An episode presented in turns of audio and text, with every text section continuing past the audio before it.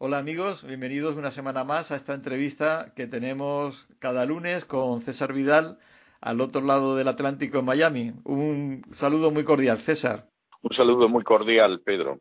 Pues eh, hacemos un paréntesis en medio de la tragedia del coronavirus y vamos a otra tragedia, pero que tiene un mensaje mucho más esperanzador, que es el mensaje de la pasión y resurrección de Jesús se celebra tradicionalmente esta semana, eh, aprovechamos esa, esa percha cultural, pero lo que sí podemos decir es que el eje, vamos a decir, la base y, y la importancia desde el punto de vista de la fe y de la Biblia, de todo lo que contiene, eh, se centra en los hechos ocurridos en, en, la pasión de Jesús.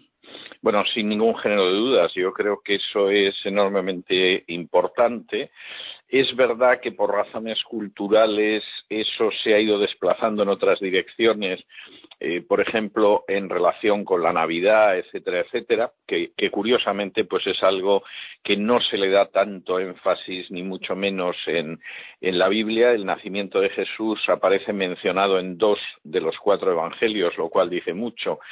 Y, por supuesto, la celebración típica del cristianismo en los primeros siglos, que era el partimiento del pan, era precisamente en memoria, en recordatorio, en memorial de lo que había sido la muerte de Jesús y la resurrección, y evidentemente ese es el elemento central. Tengo que decir que no solo desde un punto de vista cristiano, eh, la alta crítica, y de esto se suelen hacer eco, pues, eh, documentales de televisión o reportajes, etcétera, etcétera, insiste de manera machacona en que eh, la, la, cruz fue algo que salió mal, ¿no? Es decir, Jesús se supone que bajaba a Jerusalén a imponer el reino, la cosa salió mal, eh, lo atraparon las autoridades del templo, se lo entregaron a los romanos, acabó clavado una cruz. Bueno, esto que, es una visión que se oye muy a menudo, es algo que no tiene ninguna base real y que además contradice lo que era eh, toda la esperanza de Israel en cuanto al Mesías y que aparece recogida en las profecías mesiánicas y esto es enormemente importante.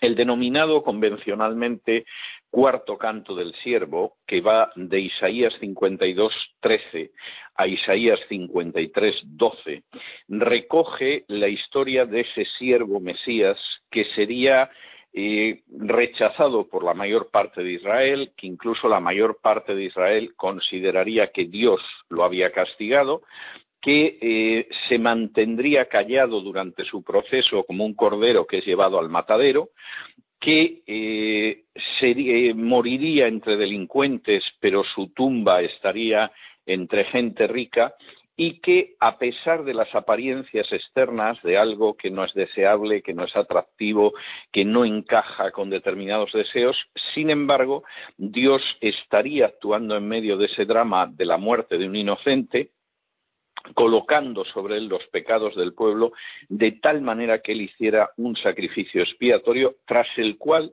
tras poner su vida en expiación, volvería a ver la vida, es decir, resucitaría. Esto que aparece recogido en el cuarto canto del siervo, escrito en el siglo VIII antes de Cristo, es algo que fue muy claro para los judíos durante siglos. Es decir, la idea de que el Mesías era un personaje que por supuesto que moriría y que además su muerte no sería una muerte como la de otras, sino que sería una muerte expiatoria por los pecados. Y esa interpretación de Isaías 53 como una referencia al Mesías, por supuesto, aparece en los documentos del Mar Muerto, en Qumran, donde es obvio que, el siervo de Isaías 53 es el Mesías, aparece en el Targum de Isaías, los, los Targumín eran eh, paráfrasis de libros del Antiguo Testamento en arameo, porque muchísima gente no conocía el hebreo, al ser el hebreo una lengua litúrgica y lo que hablaban era el arameo, entonces en muchos casos en la sinagoga lo que se leía después era el Targum para que la gente lo entendiera. Y el Targum de Isaías dice claramente que el siervo de Isaías 53 es el Mesías, o sea, vamos, no, no discute tal cosa. Y es lo que encontramos incluso en los escritos rabínicos. La referencia a, a que ese Mesías tendría que morir y que era el siervo de Isaías 53 llega dentro del judaísmo hasta la propia Edad Media, lo cual no deja de ser bastante, bastante revelador. Y es curioso que en la Edad Media es cuando aparecen rabinos que dicen que no se puede aceptar esa interpretación porque eso le entrega armas a los herejes en referencia a los cristianos. Rashi, que fue posiblemente el gran rabino askenazí de la Edad Media, frente a otro mucho más relevante que fue Maimónides, que era español y que era sefardí. Bueno, pues Rashi, que es el gran comentarista de la Torá y del Talmud, dice que el gran problema que él ve con el capítulo 53 de Isaías es que se parece muchísimo al Mesías de los cristianos. Y eso hace que, por ejemplo, Isaías 53 sea un pasaje que deja de leerse en la sinagoga. Ahora bien, es curioso que esto provocó una reacción contraria de otros rabinos que eran conscientes de cuál había sido la interpretación de siglos, habría que decir de milenios ya, en aquel entonces de Isaías 53. Y mm, yo recojo, por ejemplo, en mi libro de Más que un rabino, varias referencias de estos rabinos, estamos hablando ya del siglo XIV, del siglo XIV, que dicen, vamos a ver, ese personaje es el Mesías y ese texto no se puede interpretar como una referencia a Israel porque jamás lo hemos interpretado así, porque efectivamente es el Mesías y porque además se da la circunstancia de que está puesto ahí para que si alguien dice que es el Mesías y no cumple las condiciones que aparecen descritas en ese texto, lo rechacemos como Mesías y por el contrario, si cumple esas condiciones es porque efectivamente es el Mesías. Y hay una controversia, insisto, rabínica en este sentido. Por supuesto, en el seno del judaísmo, desde el siglo XIV hasta ahora, y ha pasado ya mucho tiempo y ha llovido mucho, se ha ido cada vez eh, avanzando más la tesis de que ese siervo de Isaías 53 es el pueblo de Israel sufriendo por el mundo, etcétera, etcétera, pero la realidad es que incluso algunos autores judíos recientes, como es el caso de Boyarin, de Daniel Boyarin, eh, reconocen que efectivamente ese es un texto mesiánico, se interpretó mesiánicamente antes de Jesús. De manera muy lógica, los cristianos vieron a Jesús en ese texto, en esas profecías de Isaías 53, y por supuesto eso lo siguieron creyendo los judíos durante mucho tiempo, aunque no vieran a Jesús como Mesías. Para aquellos que no conozcan el texto, porque claro, estamos casi hablando como para, para iniciados, el texto de Isaías 53 contiene profecías muy concretas, es decir, el hecho de que buena parte del pueblo judío no reconoció a ese Mesías, que yo creo que es algo evidente. Siempre ha habido judíos que han creído en Jesús como Mesías, pero de alguna manera, en un sentido mayoritario, no ha sido así. Y eso explica pues que el judaísmo exista hasta el día de hoy. El hecho de que era un personaje que no tenía elementos atractivos, es decir, en última instancia, Jesús fue durante la primera parte de su vida un simple artesano y por lo tanto no era un rey, no era un general, no era un héroe militar, no tenía esos elementos atractivos. El hecho de que efectivamente guardó silencio durante su proceso, que es una circunstancia que aparece reflejada en, las fuentes históricas, el hecho de que se le tuvo por herido de Dios, porque en última instancia quien decide que Jesús debe morir son las autoridades del templo, aunque luego se vean obligadas a entregarlo a Pilato para que ejecute la sentencia, y es curioso que eso es lo que encontramos en el Talmud, es decir, a diferencia de lo que se ha venido diciendo en las últimas décadas en el Talmud lo que hay es una jactancia en el sentido de que las autoridades religiosas fueron las que dieron muerte a Jesús, ni se menciona a Pilato, porque obviamente Pilato es concebido simplemente como un instrumento y es algo que aparece también en Josefo, en, en uno de los dos pasajes de Flavio Josefo en las antigüedades de los judíos, donde se habla de Jesús, dice también claramente que los principales entre nosotros fueron los que decidieron su muerte, y al mismo tiempo aparecen otras circunstancias, el hecho de que su muerte fue entre delincuentes. Sabemos que Jesús fue crucificado al lado de dos ladrones. El hecho de que a pesar de morir con delincuentes, sin embargo, su, eh, cadáver reposó en la tumba de, de ricos y de hecho fue a parar a una tumba que no se había utilizado y que era propiedad de un hombre acaudalado que se llamaba eh, José de Animatea, y el hecho de que después de la muerte, después de haber puesto su vida en expiación por los pecados, volvería a, la vida, lo cual eh, forma parte de, toda la cuestión de la resurrección, de la que existen notables testimonios que no sé si tendremos ocasión de poder ver. Desmenuzaremos algunas de las cosas que has dicho después. Estabas comentando antes el, hecho de la alta crítica que parece Juego de Tronos, ¿no? que es una especie de guerra a ver quién, quién gobierna o no. Sin embargo, Jesús en, en Mateo 16, también en Marcos y Lucas, hay una escena muy clara en la que él habla a los discípulos y dice que le era necesario ir a Jerusalén, padecer, morir y resucitar al tercer día, que es cuando Pedro le dice que nunca te acontezca y le dice aparte de mí que eres piedra de tropiezo.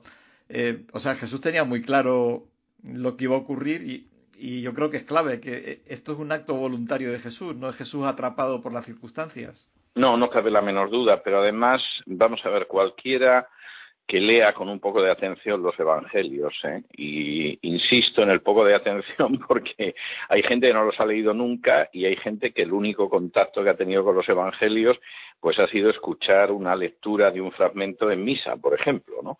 que fue mi experiencia durante años. Entonces, claro, eso no es una lectura de los evangelios ni es una lectura atenta ni cosa parecida. Es muy claro en los evangelios que Jesús va reproduciendo toda la, toda la cosmovisión que aparece en ese Mesías siervo de Isaías 53, que no solo aparece en Isaías 53, pero que en el caso de Isaías 53 es, es muy claro. Y ese Mesías tiene que morir. Y de hecho, eso era algo muy asumido por muchos judíos antes y después de Jesús. Es decir, no es que fuera un accidente, etcétera. Y de hecho, la propia teología judía ha evolucionado en reacción frente al cristianismo en los siglos posteriores. Pero incluso en el Talmud quedan muchísimas huellas de esas interpretaciones previas y efectivamente el Mesías tenía que morir, tenía que morir expiatoriamente. O sea, es bastante claro lo que iba a suceder con el Mesías, por decirlo de, alguna manera. Y a mí me parece que, este es un elemento importante. Yo recuerdo una vez dando una conferencia no recuerdo ahora bien cuál era el tema, no, no, recuerdo, pero había varias personas que asistieron a la conferencia que eran judías. Y entonces, cuando yo terminé la exposición, se levantó un señor de cierta edad, muy educadamente me dijo que me admiraba mucho, etcétera. Yo cuando oigo esto, a veces ya me voy poniendo el casco porque me imagino el golpe que puede venir a continuación y entonces me dice, pero la interpretación que usted da del texto de de Evet, del siervo, pues eh, es la interpretación cristiana, pero no es la interpretación judía, ¿no? Y entonces yo le dije, no, no, es una interpretación judía antes que cristiana. Y entonces le desgrané por qué era así, etcétera, ¿no?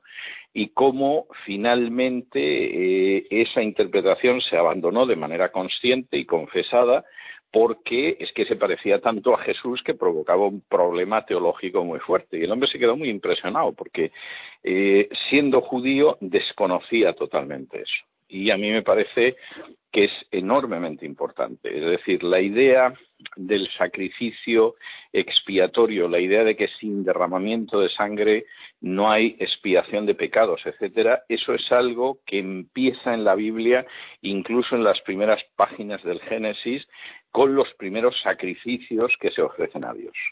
Es decir, ese es un elemento muy claro y que va apuntando al Mesías, que aparece luego descrito en, también en el Antiguo Testamento y cuyas profecías se cumplen de una manera, vamos, yo me atrevería a decir que casi matemática en la persona de Jesús.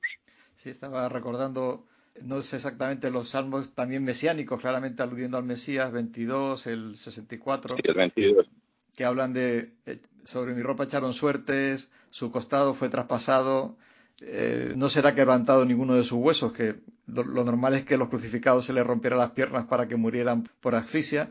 O sea, una serie de hechos eh, se cumplieron en Jesús y que no se cumplen en, ningún crucificado de, ni de aquel ni de ningún tiempo.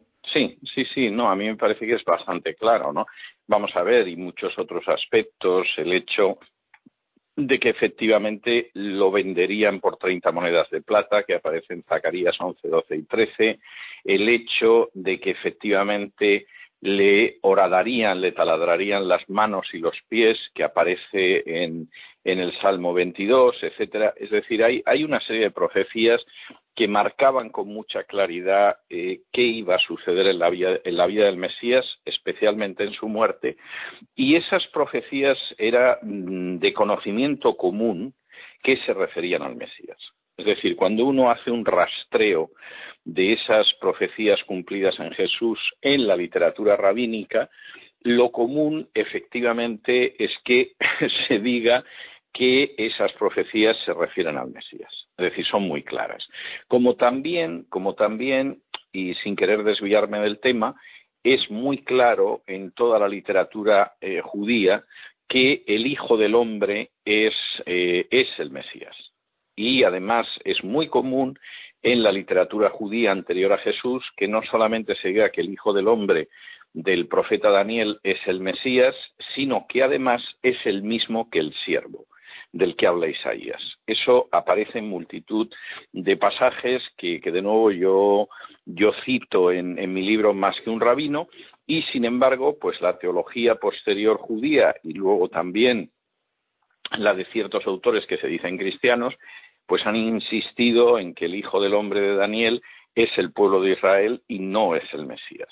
Es decir, de nuevo la sustitución del Mesías como protagonista de esas profecías por una colectividad judía, por el pueblo de Israel, pero esa es una exégesis muy reciente en términos históricos y que además contradice totalmente a lo que fue la exégesis de siglos, a veces de milenios la muerte de Jesús como médico leyendo simplemente la tortura y lo que fue el, ejercicio de la crucifixión, lo raro que sobreviviera las 18 horas que, pasó Jesús con vida en, la pasión, pero la clave está en la resurrección, porque evidentemente la muerte es tremenda, es trágica, es la muerte de un hombre que fue maestro, pero el, sello real de que era Dios, eh, como dice Pablo, si Jesús no resucitó, en vano en nuestra fe. No podemos quedarnos únicamente con una muerte tipo Mel Gibson en la película La Pasión, cuánto sufrió y qué bueno era, sino es que era Dios realmente que estaba ahí. Bueno, yo creo que este es otro elemento importante. Eh, celebro que hayas mencionado que como médico eh, no tienes ninguna duda de que efectivamente Jesús murió en la cruz, porque una de las tesis que hipotéticamente se han manejado eh, para, para, indicar, para intentar explicar la resurrección es que Jesús en realidad no murió, es decir, sufrió un colapso en la cruz y luego lo reanimaron. Vamos a ver, cualquiera que lea efectivamente los evangelios, casi lo que te sorprende es lo que pudo aguantar el eh, Jesús el suplicio de la cruz, que era el peor el más vergonzoso y el más espantoso de los que existían. Los primeros cristianos, por ejemplo, no mencionan en escritos del siglo segundo, tercero, etcétera, no hacen referencias eh, al suplicio de la cruz, a detalles ni nada por el estilo, porque eran muy vergonzosos. Es decir, eh, Mel Gibson eh, hubiera encajado muy mal, muy mal, muy mal en las comunidades cristianas primitivas, donde, por decirlo de alguna manera gráfica, se habla de la cruz y de su significado, pero no se hace sangre con ella. Y, por supuesto, en las primeras representaciones artísticas de los cristianos, la cruz está siempre ausente. Es decir, porque eran conscientes del verdadero significado que tenía para la sociedad esa cruz y entonces ellos hacían referencia teológica a la cruz, etcétera, etcétera, pero no se les hubiera ocurrido jamás, jamás representar una cruz, representar un crucificado ni cosa parecida. De hecho, el primer crucifijo que aparece en el arte cristiano aparece en torno al año 1000. Lo cual dice bastante del significado espantoso que nosotros hemos perdido. Por supuesto, incluso pues hay gente que lleva una cruz como, como un adorno más, como se podía colgar otra cosa, pero el significado que tenía en esos primeros siglos del cristianismo. La resurrección tuvo desde el principio una repercusión muy fuerte en el conjunto del imperio. De nuevo, y me vas a volver a perdonar la autocita, pero es que son temas que aparecen tratados con bastante extensión en más que un rabino, de nuevo, eh, las pruebas que existen al respecto son tremendas. Yo menciono en más que un rabino el famoso decreto de Nazaret, que es eh, en realidad, eh, bueno, es una, es una tabla de mármol que se encuentra en París actualmente, que se descubrió en el siglo XIX en Nazaret y que en realidad el nombre que tiene es decreto de César, eh, es de los años 40, de la época de Claudio, de inicios de los años 40, y es un decreto curioso porque introduce un nuevo delito en el derecho romano. En el derecho romano era delito profanar tumbas, era delito saquear tumbas, era del, e, etcétera, y sin embargo, aquí aparece un nuevo delito que es llevarse cadáveres con ánimo de engañar.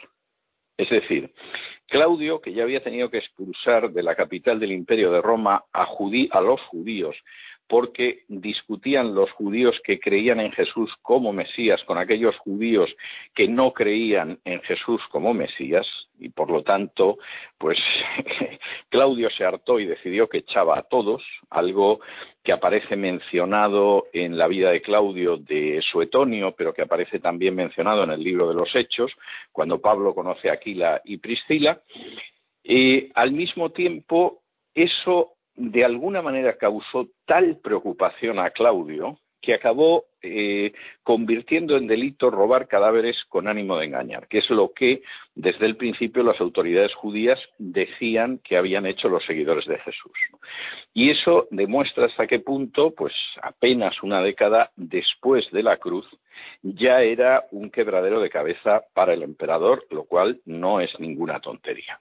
Pero con todo y con eso, yo creo que evidentemente el elemento que muestra la veracidad de la resurrección son eh, los testimonios de aquellas personas que vieron a Jesús resucitado. Por lo que aparece consignado en la primera carta a los Corintios, estamos hablando de unos 20 años después de la crucifixión, en esa época todavía vivía la mayoría de varios centenares de personas que habían visto a Jesús crucificado. Y Pablo dice, efectivamente, algunos ya se han muerto, pero la inmensa mayoría son testigos de esa resurrección que vieron a Jesús y que eh, todavía se les puede preguntar. Pero claro, esto no solamente es el número de esa gente, es el tipo de gente que es y cómo se produjo esto.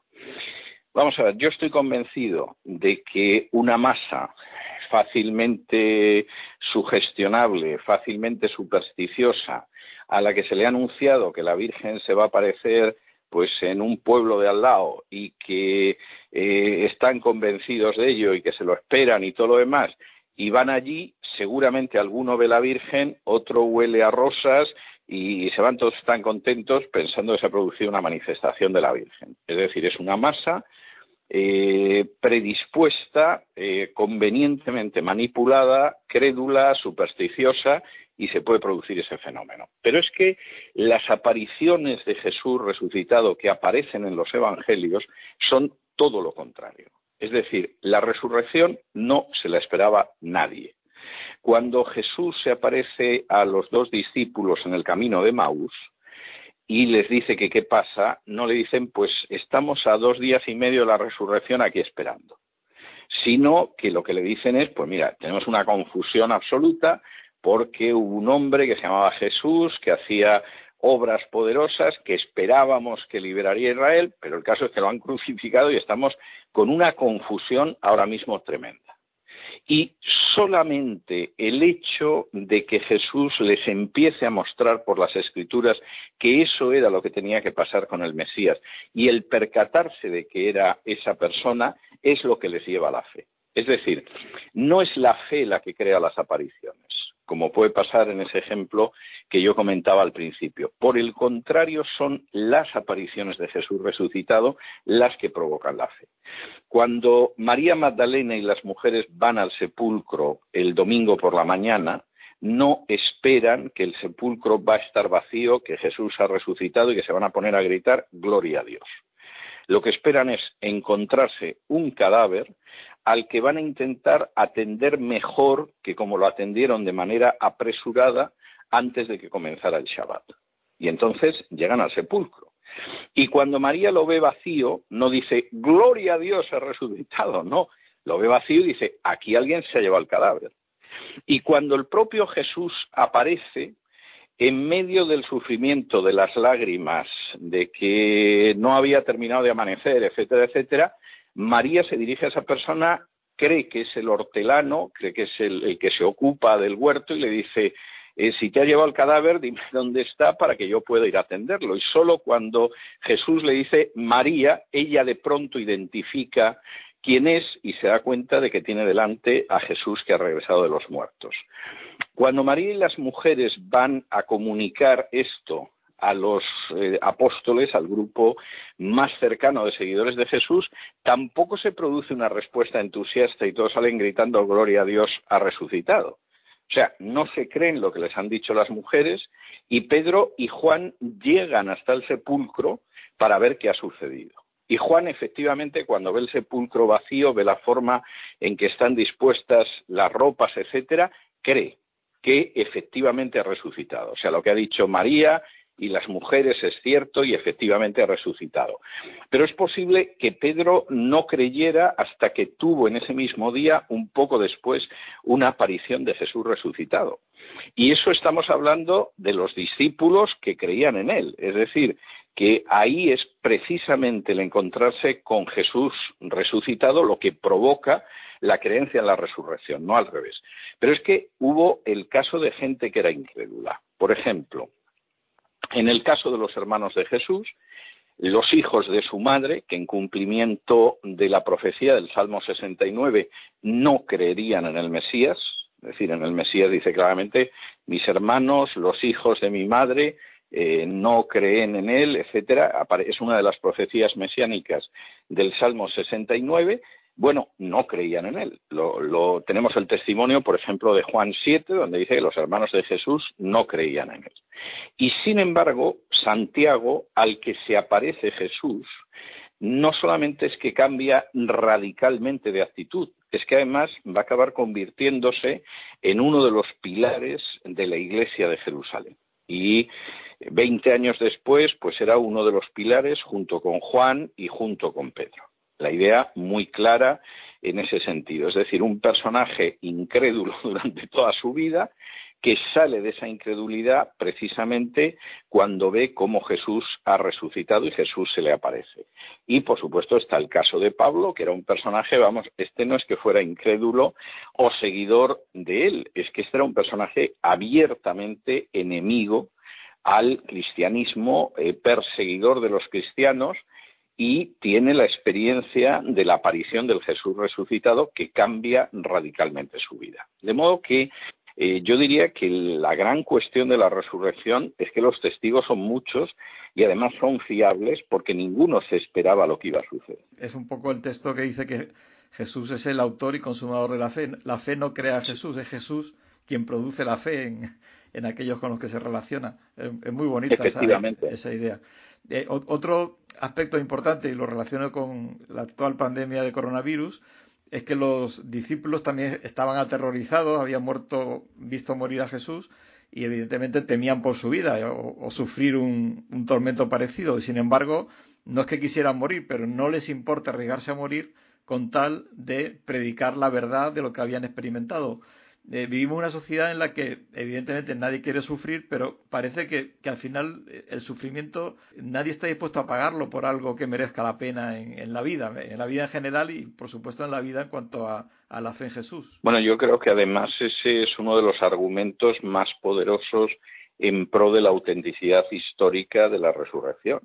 Es decir, los discípulos se esconden como conejos, hay que reconocer que con bastante sentido común, porque habían crucificado a su maestro y efectivamente se temieron que como los romanos le cogieran gusto a crucificar, pues los siguientes que iban en la lista eran ellos. Y esto hay que decirlo porque los romanos efectivamente cuando se ponían a crucificar preferían más crucificar por exceso que por defecto. ¿Eh?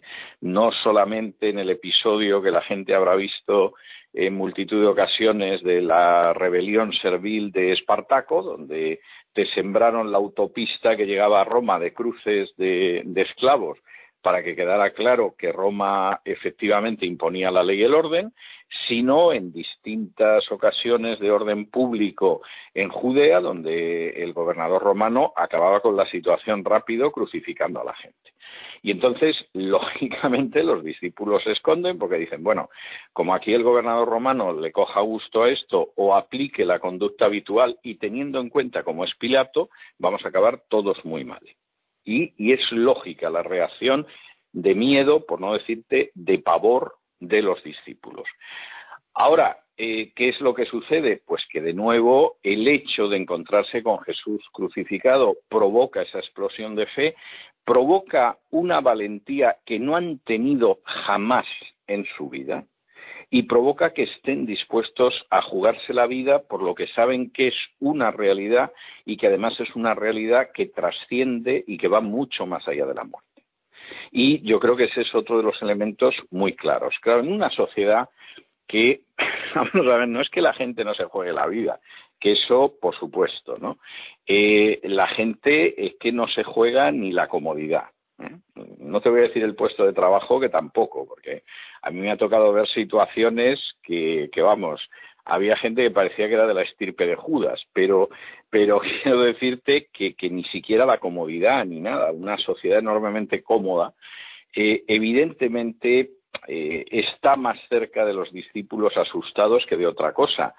Si en última instancia esa sociedad no da un salto de valentía, de denuedo, de, de coraje, es porque no ha tenido esa experiencia que tienen los discípulos en ese momento de encontrarse con su maestro que ha muerto en la cruz, pero ha muerto para la salvación de todos y además ha vuelto de entre los muertos, ¿no? Y a mí ese me parece un elemento bastante claro. Yo creo que una de las razones por las que vivimos en sociedades eh, muy adormecidas, muy, muy indiferentes al dolor y a muchas situaciones, pues es precisamente porque nunca se produjo en buena parte de esa sociedad un encuentro con el Señor resucitado. Además, ahora se ven escenas en las que bueno se aplaude y, es bueno, no, no, en absoluto es, criticarlo cuando alguien sale de una UCI, sobrevive, pero al final todos salgamos o no de la UCI, al final nos enfrentaremos a esa, a esa puerta que lleva a la eternidad y, y ahí es donde todo ser humano, rey, político, en fin, tengas el, la posición que tengas, nos enfrentaremos y es la gran pregunta del ser humano, ¿qué, hay ahí? Y la respuesta la tenemos en Jesús, que no solo ha, vuelto, sino que ha vuelto para traernos una eternidad con Él. Y sin embargo la gente mm, sigue indiferente ¿no? a este mensaje de, respuesta a lo que es el, gran problema de la humanidad, que es, que es el, aguijón de la muerte, que ante el que cuando vas a un funeral, pues siempre hay bonitas palabras, eh, ahora que mueren personajes famosos, se hace un panegírico, pero es que no hay respuesta, es como muy triste, ¿no? Y, la respuesta está ahí delante, de, delante de, cualquiera que quiera verla. Bueno, la verdad es que los funerales se han vuelto muy tristes, posiblemente porque cada vez ha ido cundiendo más en, las creencias de la gente que se acabó todo. Es decir, cuando yo le he escuchado a alguno decir, oye, que es que del otro lado no ha regresado nadie, yo siempre suelo decir, no, no, sí, ha regresado uno que fue Jesús. Y es la garantía de la resurrección, ¿no? Pero, pero existe eso. Yo recuerdo, y esto hace años, puede, puede que haga una década incluso más, que hablando con un, con un sacerdote, además era un sacerdote joven, de una parroquia en el sur de España, pues el hombre me contaba eh, sus cuitas, ¿no? Al frente de la parroquia del pueblo, ¿no? Y me dice en un momento determinado, dice, bueno, y si la gente viene a misa, ¿no?